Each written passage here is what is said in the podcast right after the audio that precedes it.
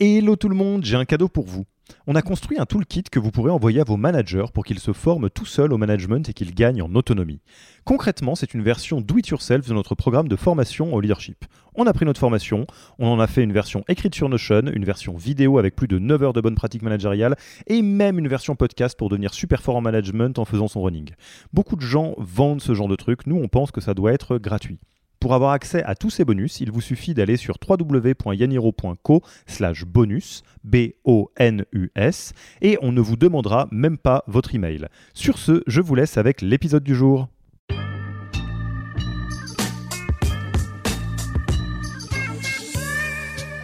Moi, je vois quand même que globalement, par rapport à il y a quelques années, on a des fonctions commerciales qui en majorité sont beaucoup moins sensibles aux variables que ce que j'avais vu moi historiquement.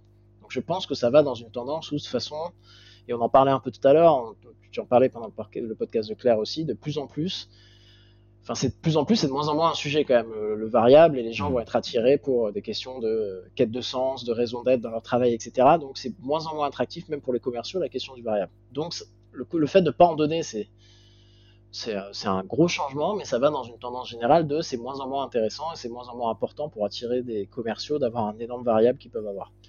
Pour, autant, je trouve que moi, je trouve ça quand même utile pour pas mal de profils commerciaux. Donc j'attends de voir comment ça évolue. Je veux dire, euh, non décidé.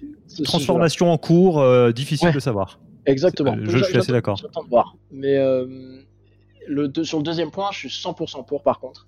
Cette mouvance de dire, ok, par contre, on peut mettre des variables d'équipe. Et je le disais, j'en parlais un peu tout à l'heure, intéressement, participation, ça va complètement dans ce sens. Très bon moyen d'aligner les équipes sur des objectifs communs de se dire on peut se donner une horizon temporelle qui est à l'année, qui est au semestre, etc. Et de dire euh, bah tenez, voilà notre objectif sur ces six mois-là. Et on n'en met pas 15, on en met un, on en met peut-être deux parce que c'est vraiment notre cheval de bataille. Et si on l'obtient, tout le monde gagne. Hmm. On peut même le faire par équipe ou au sein de l'entreprise directement. On peut le mettre donc dans un plan, euh, d'un accord d'intéressement. Et ça, c'est génial pour faire de l'alignement d'équipe, pour faire de partage des richesses. Il y a un truc que quelques boîtes ont fait nous, on a mis en place chez Comet aussi, qui est assez simple, qui est de dire, par exemple, on vise un certain chiffre d'affaires. Une partie de ce qu'on fait au-dessus de ce chiffre d'affaires cible sur l'année, on le redistribue à l'équipe. Et on le redistribue soit en proportion du salaire, soit, moi, ce que je trouvais bien, ce qu'on avait fait, en prorata temporis, dans le sens juste euh, temps passé par la personne. Quel que soit ton salaire, si tu as fait un an dans la boîte, tu auras le même montant de cette redistribution des richesses qu'une autre personne.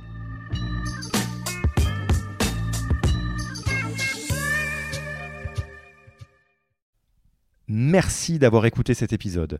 Petit rappel, si ce n'est pas encore fait, pour accéder à notre formation en management dans sa version gratuite, il vous suffit d'aller sur www.yaniro.co slash bonus, B-O-N-U-S. Vous y trouverez gratuitement toute notre formation en version vidéo podcast et la boîte à outils des meilleures pratiques du management dans un Notion récapitulatif.